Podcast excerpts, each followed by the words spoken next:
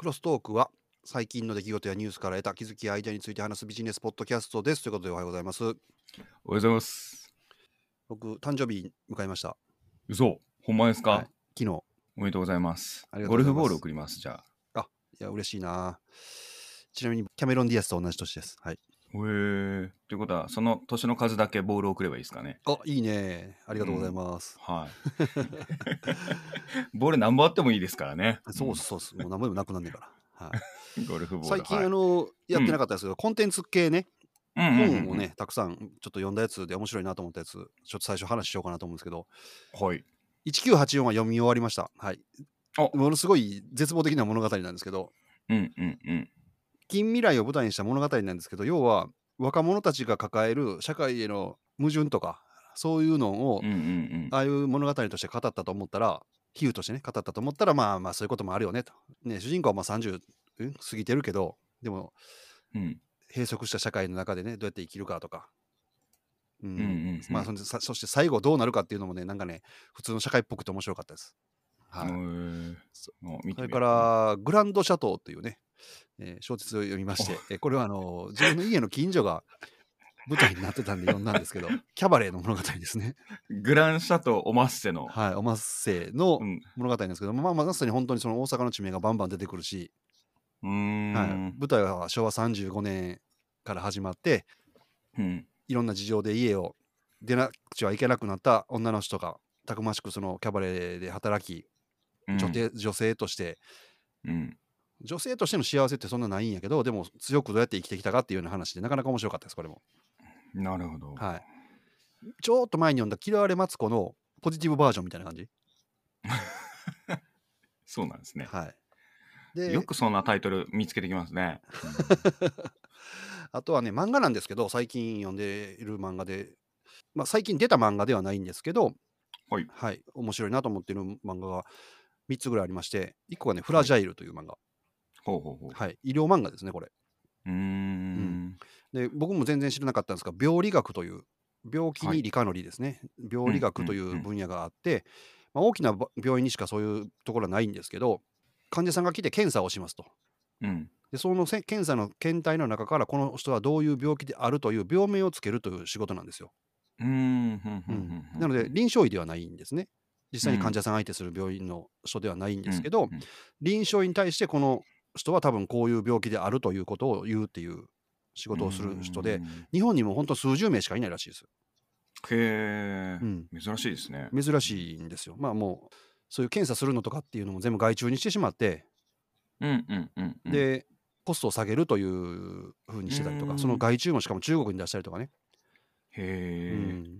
まあ、最近よくあるじゃないですか。薬局は他のところにあるとか病院じゃないところに。うんうんうん。あんな形で全部外注していくっていう形で病院の経営っていうのをなるべく健全化させていこうっていうような動きがあったりとかっていう病院経営の話も出てくるしうん。医療自体が抱えるいろんな闇、ほう、医療の闇と病院系と。ほうほうほう。はい、でその病理学と臨床医とすごい対立するんですよ。臨床学やってるやつは俺はこのだから肺やったら肺の専門やとはいお前に何が分かんねんみたいなことを言うんですけど、いやいや、は俺ははい検査の結果で言ってて、うんやってるわけやって、喧嘩して、結局その、どっちが間違ってるで、患者が損するわけじゃないですか。はいはいはいはいはい。というようなな、その小さいいざこざから、あと製薬会社。がどうやって絡んでくるとかっていうね、いろんな闇がうんあー分かってね、すごく面白い漫画です。結構深い漫画です。うんえ、もう完結してるんですか、それは？まだしてないと思うんですけどね、まだ、でもただね、もう25巻ぐらい出てるのかな。あ、結構出てますね。うん。で、俺、いようやく20巻ぐらいまで読みましたね。ああ、時間あるとき一気読みしたいですね、それは。はい、すごい面白い。で、もう一個がね、しぐるいという漫画で、これは江戸時代の剣士の漫画ですね。うん。刀を振り回す。急に分かりやすい話が出てきたな。これ分かりやすいって方ね、もう毎回ね、もう血みどろなんですよ、もうなんかもう、なんかもう、分かりやすいじゃないですか、それ、展開が。ははい。これはちょっとまあ、本当絵を見てもらったらね、あ、この人が描いてんだって分かる、もうね、あのグラップラーバキみたいな絵絵なんですよ、ほんま。えー、うんしぐるい。で、毎回がですね、もう、講談みたいな展開で、結構はいはい手に汗握るようなうーん。面白い展開で、こんな変なやつばっかりちゃうやろって日本人っていうぐらい、もう、機械のやつばっかり出てきます。面白いですね。はい。でもう一個が「おかえりアリス」という漫画でこれは青春物語なんですけど中学校の3人が最初出てきて、まあ、男の子2人と女の子1人でよくある三角関係ですね。男の子のようちゃんとそれからけいちゃん。それから女の子のゆいちゃんって言うんですけど、うんまあそのようちゃんはけいちゃん、えーようちゃんはゆいちゃんが好き。ゆいちゃんはけいちゃんが好きみたいな。いうので始まるんですが、うんまあそのがうん。その後けいちゃんはどっか引っ越してしまって高校1年生になった時にうん。ようちゃんとゆいちゃんまた同じ高校入るんですけどそこに転校生がやってきて、女の子がやってくるんですよ。うん。すごく可愛い女の子がやってくるんですよ、でその子が実はうんうんうんうん。けいちゃんなんでけいちゃんは僕はもう男であることをおりましたって言ってですね。おー。ただ別に女の子になりたいわけじゃないですと。あー出た。LGBT のハテナのやつですね。あーそうですそうです。はいはいはいはい。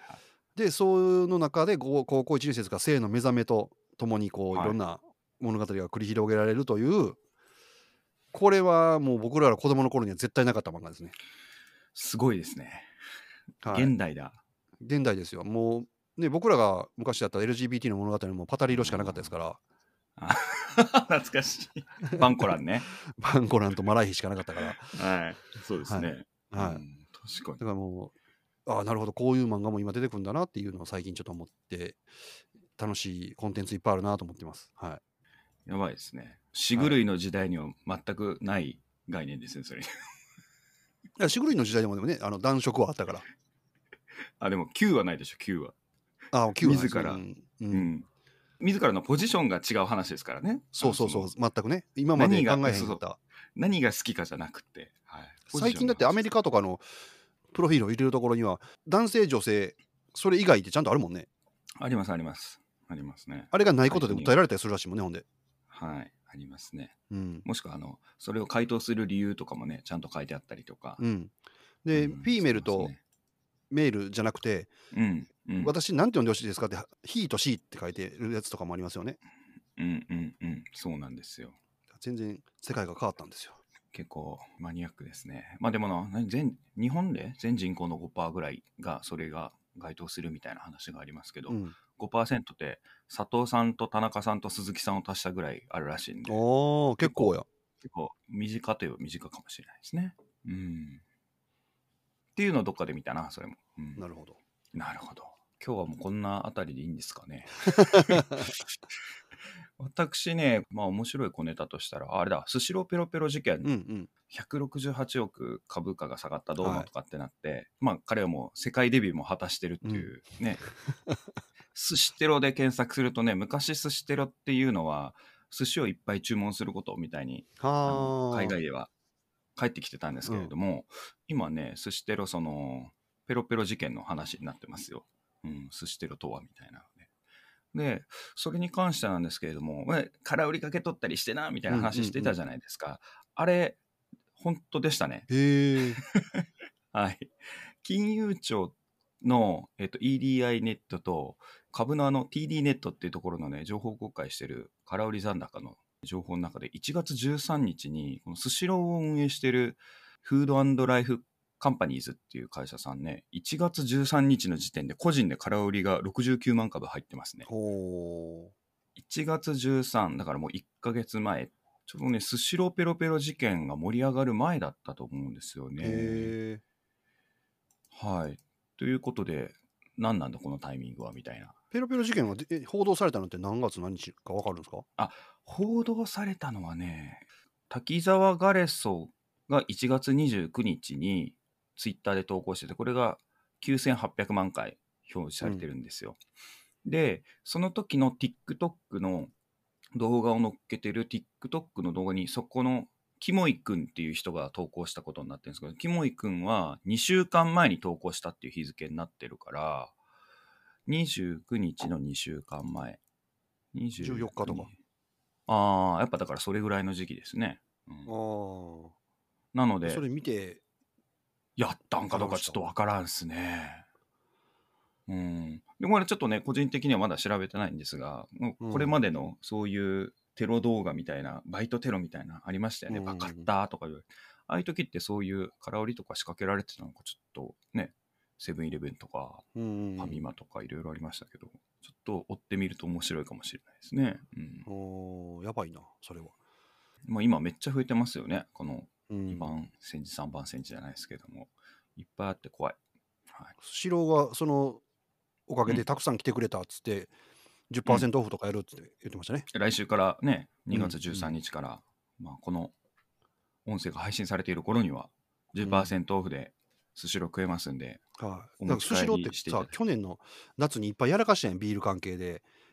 ああ、はいはいはい。まだ始まってい。ないのにポスター出して、まあ、生ビールとかって、うんうん。うんあれでめちゃくちゃた叩かれたん一回。うんうんうんうん。今回そのペロペロ事件で被害者になって今度持ち上げられてすごいなんか変動の激しいアップダウンすごいな。まあ、寿司はエンターテインメントだっていうようなね、字で言ってる会社じゃないですかね。そういうことなんやろうかはい、ちなみになんか回転寿司の歴史はめちゃめちゃ古いらしいですね。どれぐらいい古いかっていうと、大阪万博の時には回転寿司のお店が出てたっていうぐらいなので、はいはい。そうそうそうそですよね。はい。で版権が切れて、こんだけあの回転寿司チェーン店が出てきたっていう話なので、うちなみにそのスシローっていうのはもともと天王寺の鯛寿司っていう店やったんですよ。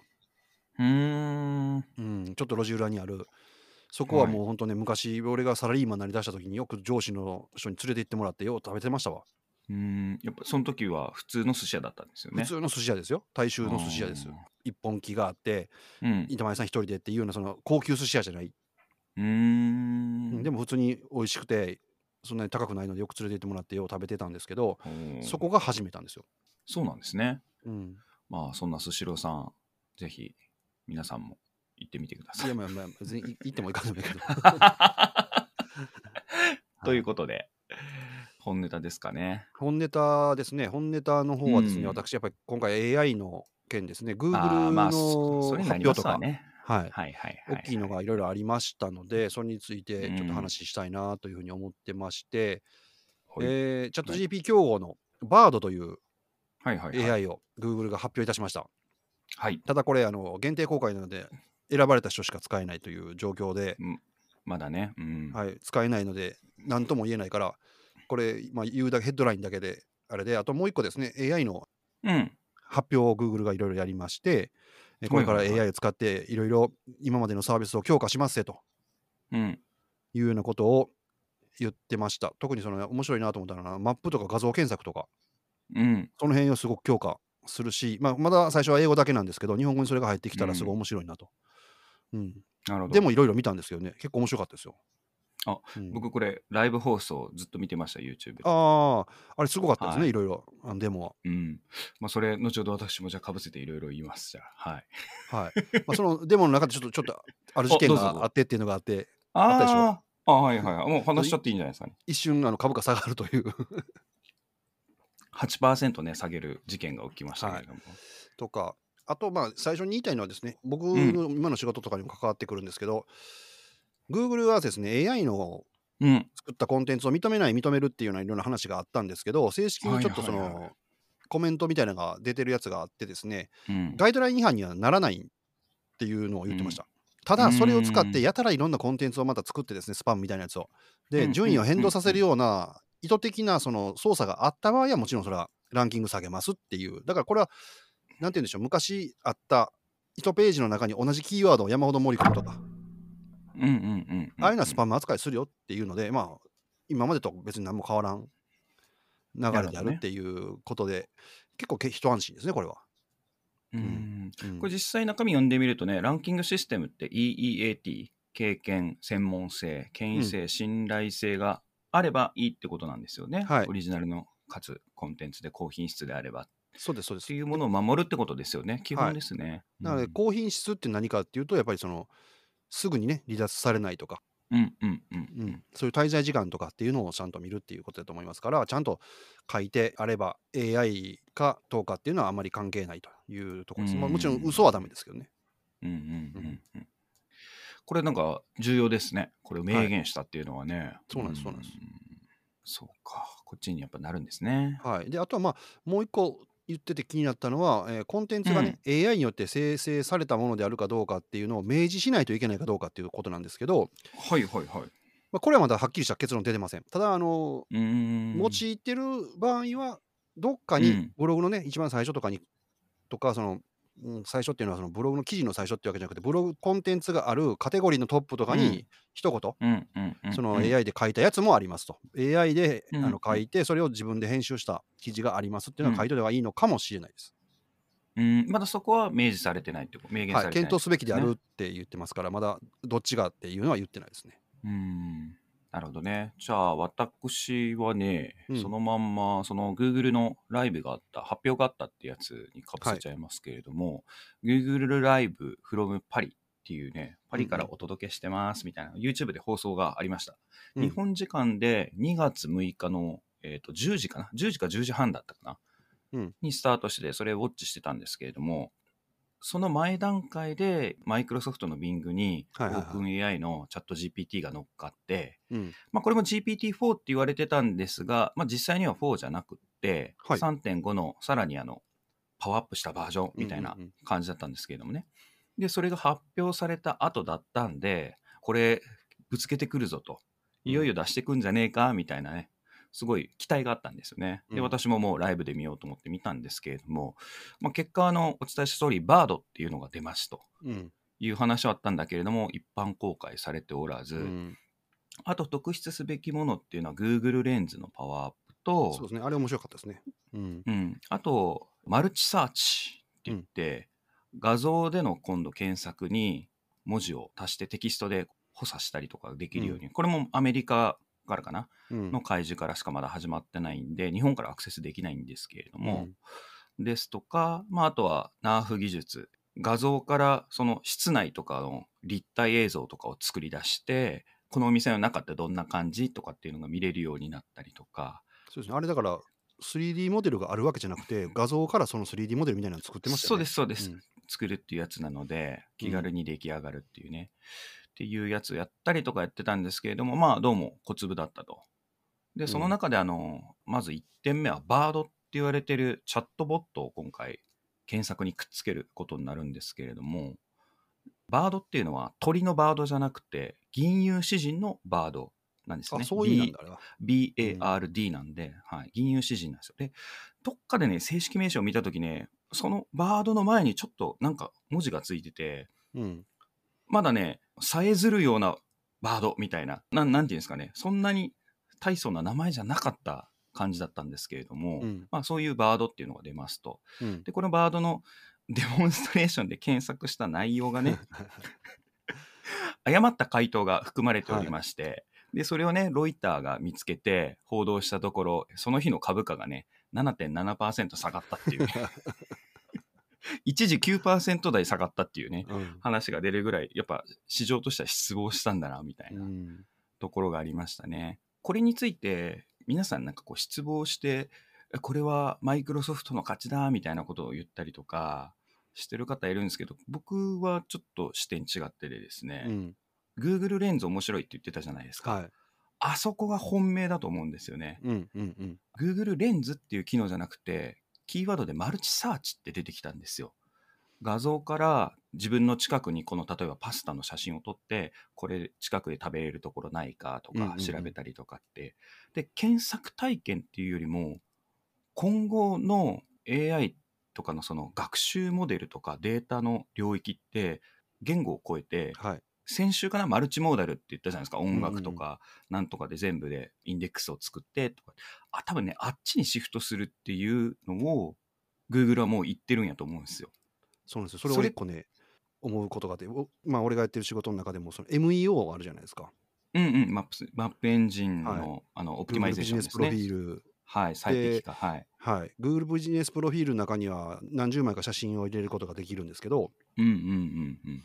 あれなぜ入れないといけないかっていうとまあ僕がよくお伝えしているのは20枚入れることができますって言ったらそれはうん Google が20枚入れれますよって親切に言ってくれてるんじゃなくて、うん Google の命令でやるとそうそうそうそう20枚入れろっていうことなんですよ。マニュアルに書いてありますからね。うん。はい、だその20枚を入れることにさっき言ったそのすごく言った Google レンズとの比較でちゃんとうん同じようなものがあれば検索されるようになるってことですね要は。はいはいはい。だから自分のいとやってる仕事においてどういうもので検索さされるかなっていう画像を自分でイメージしてですねその画像をその Google ビジネスプロフィールの中に入れとくってことがもう絶対必須になってくるんですよねこれ。うんうんなりますなります。でこんな無料のことでちゃんとしためっちゃノウハウ喋ってもうたわ。しかもね、まあいいや、やめときましょう。まあそれは、そこも掘り下げたいんですけど、要はそういうデータで、フィードバック、人間のフィードバックを取る仕組みもあって、うん。で、検索の結果で、フィードバックで学習できる AI のエンジンがあってっていうところで言うと、マイクロソフトがオープン AI と組んだ領域って画像いけないんですよ、まだ。ああ、そうですね。うん。だから、これなんか極端にみんなはそこのチャットボットの話だけを比べて、うんうん MS が勝ったみたいなことを言ってるんですけれども、チャットボット自体の概念も昔から別にあるし、今これはまだ完璧なものではなく、ないじゃないですか、ジェネレティブ AI の中のチャットボットの中でも。っていう状況の中で、Google も次のフィールド、喧嘩するところはここですっていうところをやってるのが Google レンズとか、うんああいうえデバイス持って、そういう画像データ、音声データもくっつけてとかいうような、しかもそれが人間がフィードバック仕組みっていうか、そういうサイクルも出来上がってっていう中で見ると、これはすごいなと逆に僕は思いましたね。すごいですね。ポケモン GO の画像集めるのと一緒ですよ、あ、そうそうそうそう。で、マルチサーチ。それが正解かどうかも全部わかるわ。けですもんね。で、マルチサーチエンジンっていう今度は概念を広めて、いやいや、言語であれするだけじゃなくて、友達から送られてきた、ここいいでしょって送られた風景をスクリーンショットして、それをそのまんまワンプッシュで Google レンズに渡して解析して、ここら辺ですとか、で、近い場所はこうですとか、もしくは自分のそこで入力して、例えばこの景色に似た旅行はどこにありますか？みたいなとかって入れうんるとかってことでしょう？いや、もう先行っちゃいますよねと思って、うん。これはね、一番使われるのはあれ、ショッピングかなと思って。ああ、もうある買と思います。あと打って、はい、これこれがや一番安く売ってるとこって、多分すぐ探せあ、そうですよね。で、色違いがね、あの青色じゃなくて赤がいいとかも今検索できるっていうデモもやってましたし、うん。ね、だからもうそそういう消費行動とか体験から全てそこでデータが取られてってなってくると、今のチャットの文字打ってどうのうん。っていうのがもう僕は古臭く見えてですね、もうそのデータとね、そうです掛け合わせて何か次のことを考えてるなと。で、でも見ると、もう完全現実拡張ができてるじゃないですか。はい、カメラで、でマップっていうか画面を見るんじゃなくて、カメラを現実世界に向けて映せば、そこに何のお店があって、で、うん。その評価も Google マップで入れたようなレビューとかもつながってるし、っていうのって、今、手元のデバイスがこれ、スマホだからこうやって手に持ちますけれども、うんじゃあそれが画面映すカメラ部分と画面映す部分がメガネになったらどうなるんだとかってなったら、そのまんま横転してね、ハードウェアのデバイスが変わるだけで、拡張現実のウェアラブルとかってできますし、うん。って考えるとすげえ重要というか、あ、こういう世界なのかなと。あとなんか、軽く流されてましたけど、カルチャーなんとかかんとかって言って、いろんなね、絵画とか、ああいう歴史的な価値のあるものとかを集めて、それをリスト化して、なんとかデータ化して、どうのこうのみたいなのも発表してたんですよね。ああ、そうなんだ。ううん。それね、なんか、ライブを見てると、最後の方流れてたんですけれども、まあ、記事としてはなんかカットされてるところが多いですね、ニュースになると。はい、そうですね、はいうん。俺、記事でしか見てないから。ああ、なので、そういうところも含めるとね、こういうジェネレーティブ AI って、確実な、まあ、正確な大量のデータっていう部分がまず土台に必要なわけじゃないですか。だから、あの、うんビッグなんとかだとかって言われてたんですけど、ビッグデータがどうのとか。それで言うと、もう一歩も二歩も先を行ってますよね、彼らはっていうのがねう、ん今回見えたなっていう感じですね。だって、マイクロソフト本当追いつけないですもん、今そこには。そうですね。だからもうやっぱその今までの蓄積があるもんね、Google には。うん、し、画像いっぱい集めてきた。そうそうしね、その画像と結びつけて、じゃあ、今なんだっけ、10億回検索されてるとか月、なんなんだっけな、100 100億回かみたいな、あ100億回。ね、うん。とかって出てましたけれども、そんなの追いつけるわけないじゃないですかね。うん。って思って、いや、これはこれですげえなといううんものでしたね。うん。まあ、ただあれですよ、うん。逆にナデラさんですね、はいはいはいはい。マイクロソフトの CEO うん。は、あの我々の技術で Google を破れるというインタビュー記事がありましたよ。まあ、何のジャンルで対決するかでしょうね、多分ね。はい。はい、でも、まあね、それはこういうのはポジショントークやから、それはマイクロソフトが弱気な発、ね、CEO が弱気な発言するわけいかんから、それは言うに決まってるんですけど、うんうんビングのことにつうんいてインタビューを受けてて、これはね、本当前回かな、うん。俺と菅君で話したようなことを、そのままナデラさんが言ってましたわ。検索のやり方が変わるだとかっていうような話を。う。んうん、今までは検索エンジンって言ってたものが回答エンジンになるとか、ね。はいはいはいはいはい。いうようなことを話してました。そのカスタマイズされたね情報で最適はい化されていくとか、個人に最適化されていくそんなそんな感じでしょうね。はいでそれのね製品をマイクロソフトの今までのサービス、うんオフィスもそうなんですけど、その Azure とかっていうレンタル、レンタルじゃないや、ウェブサービスですね、とかっていうのにも全部置き換えていくことで、Google を超えることができます。ただ、その記者がですね、今までやったら、検索モデルだと、なんかまあ検索したときうん。に出てくる表示の中に広告っていうのを埋めて、その広告収入とかうんうんうんうん。があったりとか、逆にそのウェブサイトの人が広告収入を得ることができたけど、うん。それが回答モデルになったら、もらえなくなるけど大丈夫なんですか？ってみたいなうんうんうんうんうん。話を振っててですね、うんうん。まあ、そこに関しても我々は今までと違う形でうんそういうものがシェアできればっていうようなことを話しましたが、そこは具体的な話はなかったですね。んなるほどね。うん。まあ、確かにね、ちょっと広告とか困るでしょうねっていう感じやな。まあそれについてはマイクロソフト側はね今までそこでも収益ってそこまで高くないでしょうから、まあ、Google と比べてね、でうん Google さんの画像、まあ、広告屋さんだからそこ切り崩すっていう意味ではねイケドンの戦いですよね、逆に Google 側の方が厳しいかもしれないですねそうなんですよね。ううん。ん。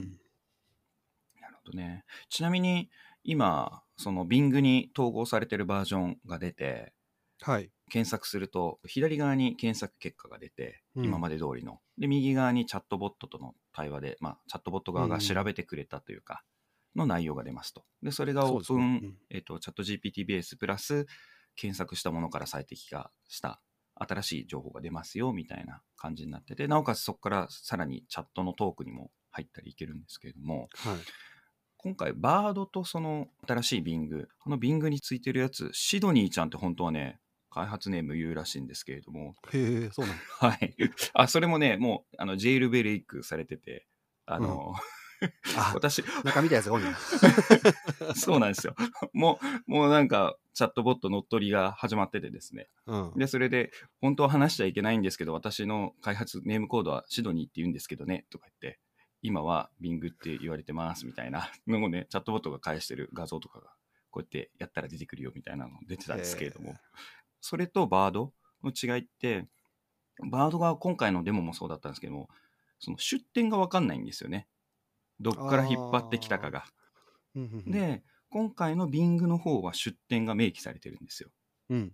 何々何って文章で要約されて答えてるところの後ろに1とか2とか番号振ってあって下の方にアドレスとかクリックしたらリンクで飛んで大元見れるっていう風になってるんですよ。うんうん。でそこもめっちゃ便利だってみんな言ってましたね。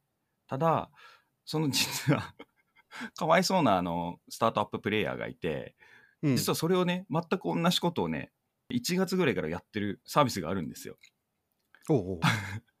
あんまり無料で話したくないですけど、パワープレクシティっつっていう、はいはいはいはパワープレクシティ .ai っていうところはそれをやってて、みんながチャット GPT で騒いでるときに、でも新しい情報ないよねって言ってるときに、そのパワープレクシティで調べると、同じようにチャットで会話できるんですけれども、しかも全部それに出典が載っててリンクで飛べるっていう、全く一緒の UI やんと思って、これ絶対パクられてるやんと思って。しかも、そっちのバージョンはさらに詳しくってやると、最初ね、2、300文字の要約なんですけれども、それがね、倍ぐらいのね、詳しさになって出てきたりとかして、へで、ちゃんとスシローのね、寿司テロ事件もね、検索したら、パープレクシティに聞いたら、岐阜の高校のどうのこうのとか全部英語なのに出てきますよ。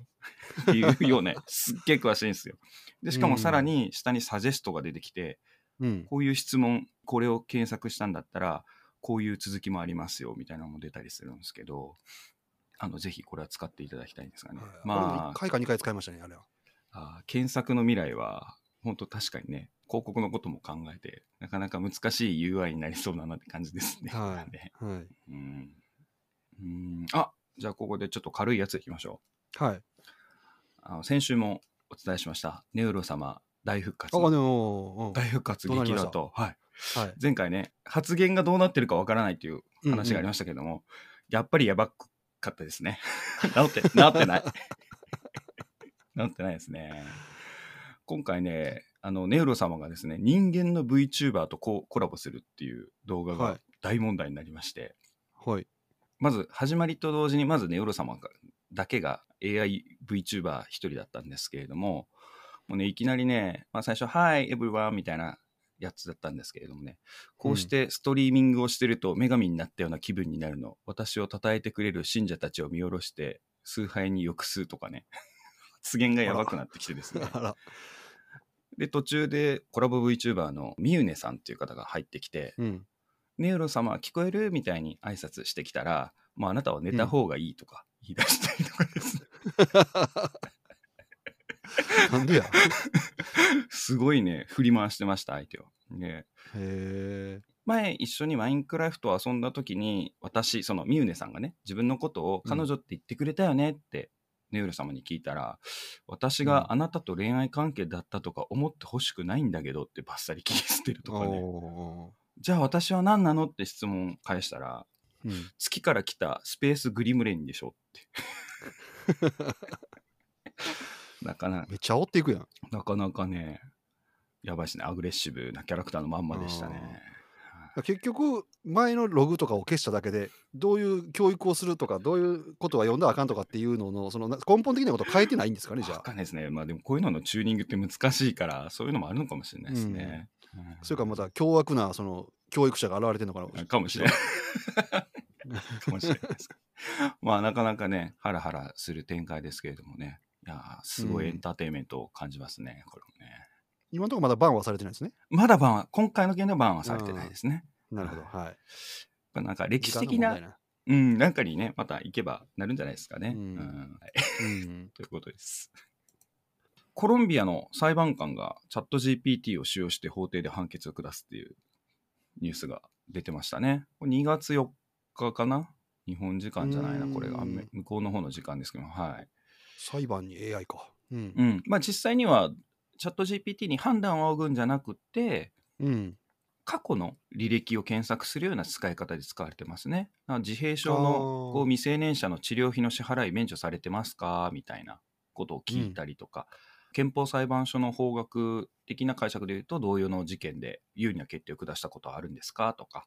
っていうふうに使ってるのでいいか悪いかみたいな判断を聞いてるわけじゃないんですけれどもまあ、今までも検索でできたやつがより使いやすくなったからまんまん使ってるってことなんでしょうかねほんならうーんみたいな感じですかねうん。これによってなんか草案の作成のスピードアップだとか提出書類の作成の、そういうののスピードアップに使うみたいなことが可能性をね模索してるみたいなんですけれどもね。なるほど。うんそれはいいことですね。はい。まあ、ただしね、そういうチャット GPT みたいな AI のテキストジェネレーターって自分で考えてるわけじゃなくて推論だから、ではい。集めてる情報によってその推論のね、結果ってもちろん変わってくるので、差別的な発言だとか、なんだとかも含めて全部入ってるから、こう倫理学者的にはなんか問題があるって絶対指摘しちゃうようなね、これは用法ではあるとは思うんですけれども、その裁判所用に何かこの学習をさしたものを使ってるわけじゃなくてあ。一般的なあ、えっとね、モデルを使ってやってるチャット GPT をそのまま使ったみたいです。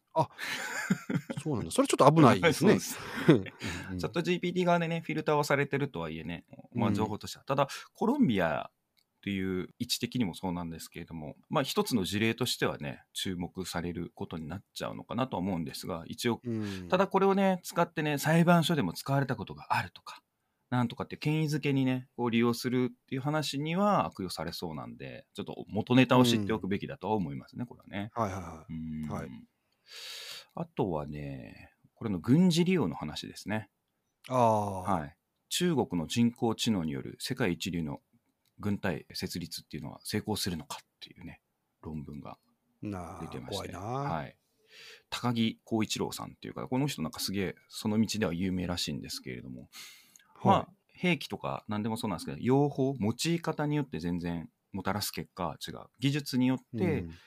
与えるその戦法が変わってきたりはもちろんそうなんですけど用法によってね、性能差をさらに乗り越えることができるんですが習近平さんはねこれについてすごく意欲的みたいで去年の10月16日の共産党20回全国大会代表大会においてこれはねでもこのことって日本にもニュースにはなってたんですがこの軍事利用についてはね、一言も表のメディアには出てなかったんですけども軍隊の一流にするっていうことの発言もやっぱあったみたいでで今回はうん。知能化っていう言葉が出てきているのかな？で知能化っていうのは人工知能の知能のと同じような字なんですけど、うんうん。知があの普通の知の下にあのお日様の火が入ってるうん。方の地なんですが、まあ、これ人工知能の流用した軍隊の建設みたいな用法を使って。でこれがね大きく4つ使うジャンル考えられているようで1つは無人兵器の自立化ですね。ドローンとかああいうのをそれぞれ自分たちで判断して自分たちで、まあ、自動運転してみたいな与えられた指令を与えることによってそれをどうやってなするかっていうのも。でそうなってくるとまあ大軍で同じような動きしたりとか含めてできると。いうのも含めて、まあ、そういう無人兵器の自立化。で2つ目が機械学習の応用で大量の情報処理をさせる。でこれを使うことによって、まあ、いろんなネットワークからの情報の有益な情報を取り出したりもそうですし、まあ、早期警戒とかああいうのにも使われるのかな、うんうん。であと一つはその受信した電波の解析して妨害電波をその場で作るみたいなのが出来上がったりとかそういうコンピューティングに使おうとしてるみたいですね。で3つ目はですね人工知能による軍隊的意思決定の迅速化って言ってるんで助言を与えるようなアシスタント的なねものを作ろうという動きみたいですね。で4つ目が認知戦ですね。これも前にここのねそれが一番怖い、ねうん、取り上げたと思うんですけれどもね認知戦のところあの相手をどうやって意思決定影響させるかっていうね社会に不穏なあれをもたらしたりとかでそういうフェイクを作ったり相手をどうコントロールするかっていうところに応用するみたいなこういう4つの使い方をね軍備として拡張していって実装しようと目論んでるみたいですね。うんうんいやその認知戦は一番こ恐ろしいなだってね大量にコンテンツが作れるわけやからうんツイッター投稿なんて本当下手したら23秒に1個作れるって考えたらもうものすごい量作れるもんね。そうですね。まあ、彼らあの、サウザンドタレント作戦みたいな、千の才能作戦みたいなやつで、あの海外の技術者とかも含めて、超高級で引き抜いて集めてますんで、日本人もなんか数十名入ってるって言って、倍以上の給料になるらしいですからね、こっちで研究するより。で、うん研究資金も潤沢だっていう中で、まあそういう一流の人たちが集まってさらにこういうアプローチに対してね研究していって実装していくってなるといやとんでもないスピードで乗るんじゃないかなという感じではありますけどね。綺麗な奥さんももらえるらしいよ。これは博士号取得しないと。まあでも冗談じゃなくて本当に。その人の好みにバッチリな女の人が来るらしいでへえなんかあの3調査されてて。なんか3体でありましたよねそういうのね。うん。あったあった。これは計画の一部だって言えば出てくるやつでしょ。うんうんまあそうやしねもう昔からその超限戦って言ってね法律戦、えー世論戦情報戦っていうのを、もう今の戦争に入ってるって言って、うんうんうん。相手の国の法律にも関わるようにで世論作っていくっていうのもそうやしそうですよね。うん怖いですねで情報を操作するというか動かしていくっていうのもそうやしっていうのを言ってるってその AI を活用されたらほんま怖いな。うん、もうね、本当にちゃんとあの国防とか、まあ、国府の問題もそうですけど、国防も含めてね、こういうのって、誰かちゃんとやってんのかなと思いますけど、あそれで思い出したわ。ちょっと最初の話になるんですけど、コンテンツで最近ね、読み始めた本があって、うん。AI2041 っていう本が面白いです。ほうそれはなどんな？どう面白いか、どう面白いかっていうと、まあ、ジェネレーティブ AI が今出だした時に書かれた本で、そういう AI 研究の第一人者と、もともと物理学をやってたけれども、今は SF 作家になってる人が、両方これ中国人だな、中国人だと思うんですけれども、が話し合って、今後の社会ってこうなるよねっていう、今の技術とか、これから出るもののロードマップとか含めて話し合って、で、こういう社会になりますっていうのを普通に書いても面白くないから、短編小説にしようって言って、あ全部短編小説になっててこういう社会が来てその時 AI っていうものは身近にいてこういうことをするとかっていう例えばあの保険の契約に AI アシスタントがついてて、うんその AI アシスタントがこちらが開示する情報に応じてこういうことをした方がいいあれが安売りになるとかってどんどんサジェストしてくるんですけれどもそれとインドのカースト制度の問題と合体した世界のインドでその保険がもしこういうふうになったらまたそのカーストの制度っていうものを AI に学ばせなくてもうん。個人個人が置かれた環境によってリスクっていうのが違ううんっていうデータとして出てくるから仮のカースト制度みたいなのが出来上がっててうんうんうん。上流階級の女の子がカースト制度の男の子を好きになっても近づくことができない。AI はなんかそれを話そうとするなんかサジェストばっかりしてくるみたいな。だからそれは人間の行動選択っていうものを無意識に、えー、と目的関数が統一、あまあ、一つとなった AI が謝絶するとこういう危険性がありますよとかっていうなんかいろんなねことがね示唆されてるようなねこう短編小説がねたくさん載った本があるんですよ。へえ。買ってみよう。AI2041 ぜひこれ読んでみてください。面白いですね。うん。これ結構考えさせられますね。うん今日の話もいろいろ考えさせるネタが多かったですけども、毎週濃いですね。あのなんちょっとか最近ね、ここっち業界の動きが激しいからこればっかりやっぱ取り上げてしまいますけれども、うん、すごいですわ。まあ、ということで、今回はこれにて終了とさせていただきたいと思います。今週もお聞きいただきましてありがとうございました。この配信いいなと思ったら、チャンネル登録とか人に勧めるとか、いろんなボタンを押していただければなと思います。いろんなボタンを押していただければ、はい。雑いっすね、そこね。はい。お願いします。ということで、今週も良い1週間をお過ごしください。